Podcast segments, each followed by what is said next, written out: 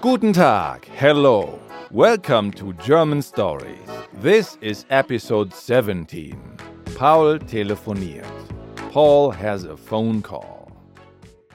Psst, here is a secret learning tip. You can get our dynamic dialogue transcripts where you tap on any word and the translation pops up instantly. And in case you still don't understand, you can even translate the whole sentence there.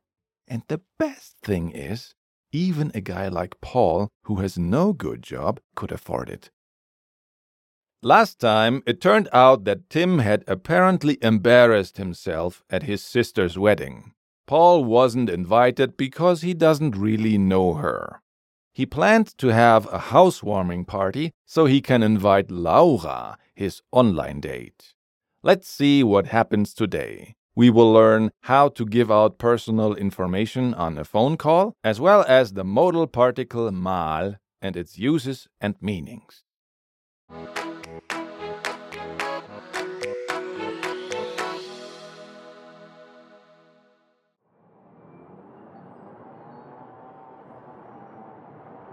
Soll ich Laura mal schreiben?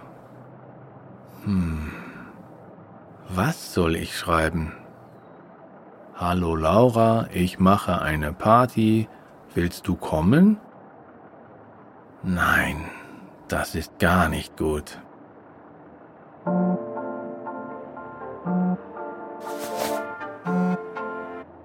Ja, hallo? Guten Tag. Hier ist die Brisanzversicherung. Ich bin Markus Müller. Spreche ich mit Paul Graf? Ja. Guten Tag, Herr Müller. Herr Graf, ich brauche noch ein paar Informationen. Haben Sie etwas Zeit? Okay. Sehr gut. Wie ist der Familienstand? Ich bin ledig. Okay. Alter? 22.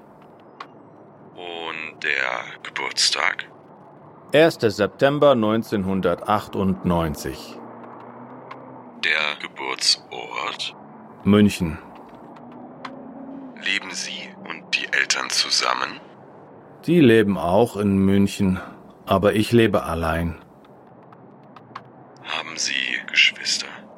Nein, Ach so. Haben Sie Kinder? nein, keine Kinder. Okay. Sie müssen noch ein paar Papiere unterschreiben. Das kann ich machen, aber ich habe gar keine Papiere. Kein Problem. Die schicken wir. Ja, alles klar. Danke, Herr Graf. Bitteschön. Auf Wiederhören. Auf Wiederhören. Hm. Was soll ich Laura schreiben? Das weiß ich immer noch nicht.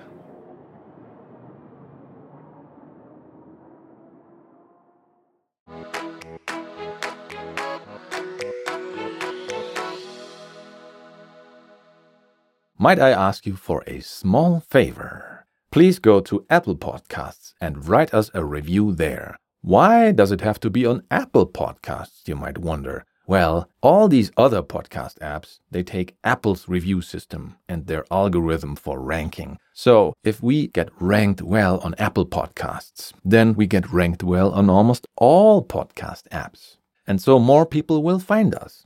Isn't that something? Please, if you enjoy our content, help us out by going to the Apple Podcast app and go to the search field and write German stories. Tap on that and scroll down to ratings and reviews, and then start writing us a nice review in English or German or any other preferred language. I also have a link for you, which I put in the show notes below. And now, let's repeat the phone call. Please speak after me. Soll ich Laura mal schreiben? Should I write Laura real quick? Hm, was soll ich schreiben?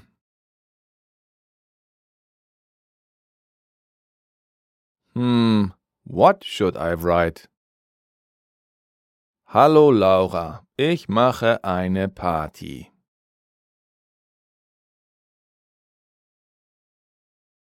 Hello, Laura. I'm having a party. Willst du kommen? Do you want to come? Nein, das ist gar nicht gut. No, that's not good at all. Ja, hallo? Yes, hello?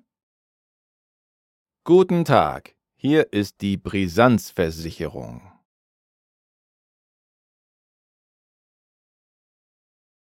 Hello, here is the Brisanz Insurance. Ich bin Markus Müller. I am Markus Müller.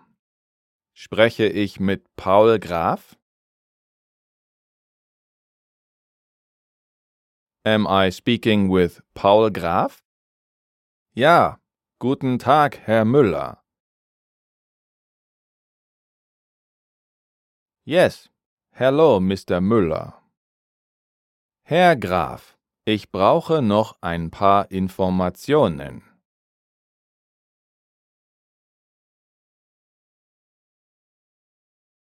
Mr. Graf, I still need some information. Haben Sie etwas Zeit? Do you have some time? Okay. Okay. Sehr gut. Very good. Wie ist der Familienstand? What is the marital status? Ich bin ledig. I am unmarried. Okay. Alter? Okay. Age? 22. 22.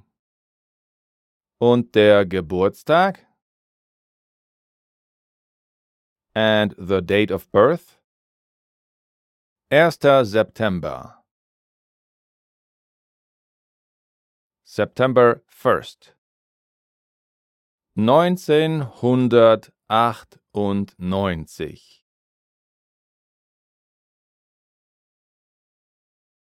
Nineteen hundred ninety eight. Der Geburtsort? The place of birth? München. Munich. Leben Sie und die Eltern zusammen?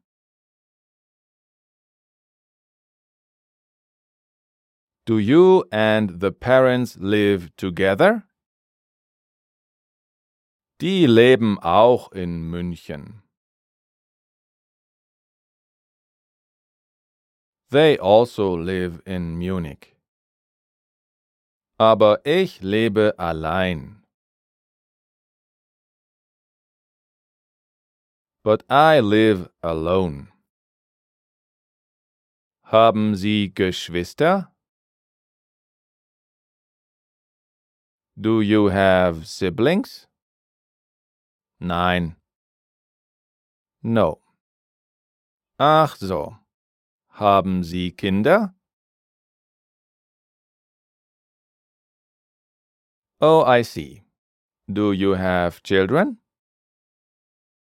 Nein, keine Kinder.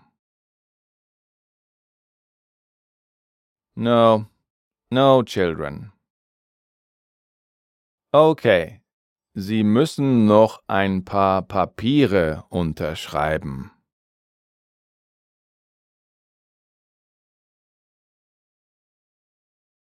Okay, you still have to sign a couple of papers. Das kann ich machen. I can do that. Aber ich habe gar keine Papiere. But I have no papers at all. Kein Problem. No problem. Die schicken wir. We sent them. Ja, alles klar. Yes, all right.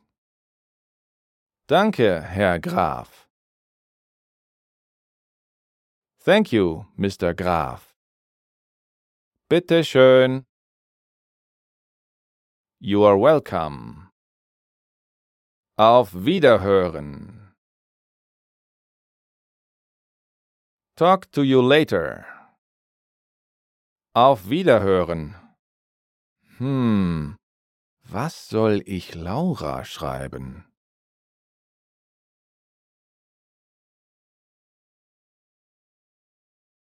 Talk to you later. Hmm, what should I write to Laura? Das weiß ich immer noch nicht. I still don't know that. Got it? Then you're awesome! We highly recommend you to go back to the beginning and listen again to Paul being interrupted at trying to figure out how to invite Laura.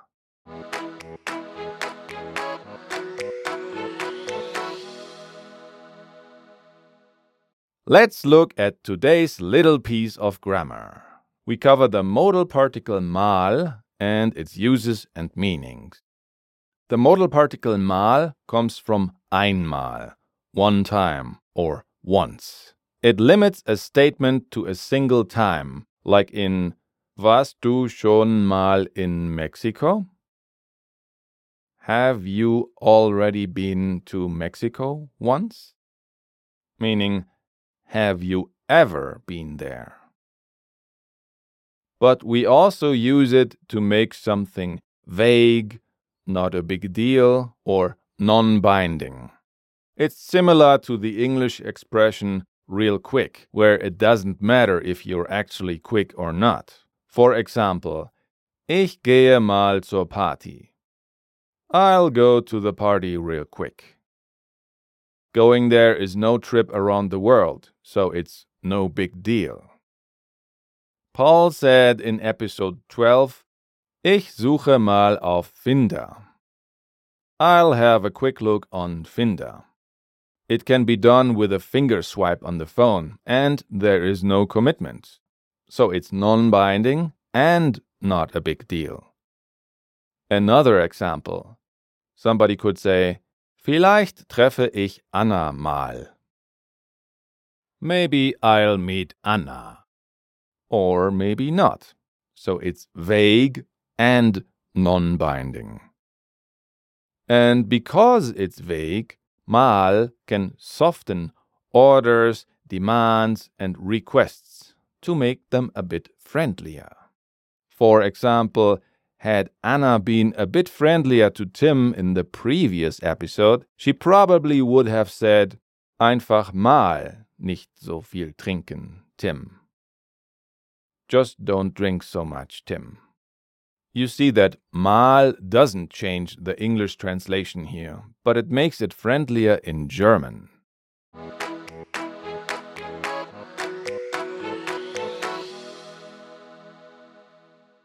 We hope you understood what happened in today's part of the story. In any case, let me summarize it for you. Paul thinks about how to invite Laura to his housewarming party. That's when a man from the insurance company calls and asks him questions. We find out more about Paul. He has absolutely no idea what to write Laura. What should he write her? What would you do? Well, we're about to find out if Paul is as smart as you. Thank you so much for listening. Today's episode was written, directed, and produced by me, Christian Leuschner, the main man behind German Stories. The role of Herr Müller was played by Florian Bielay. The role of Paul was played by me. German Stories theme song by Esteban Del Pino. To get everything you need to learn German real quick, visit our website at german-stories.com.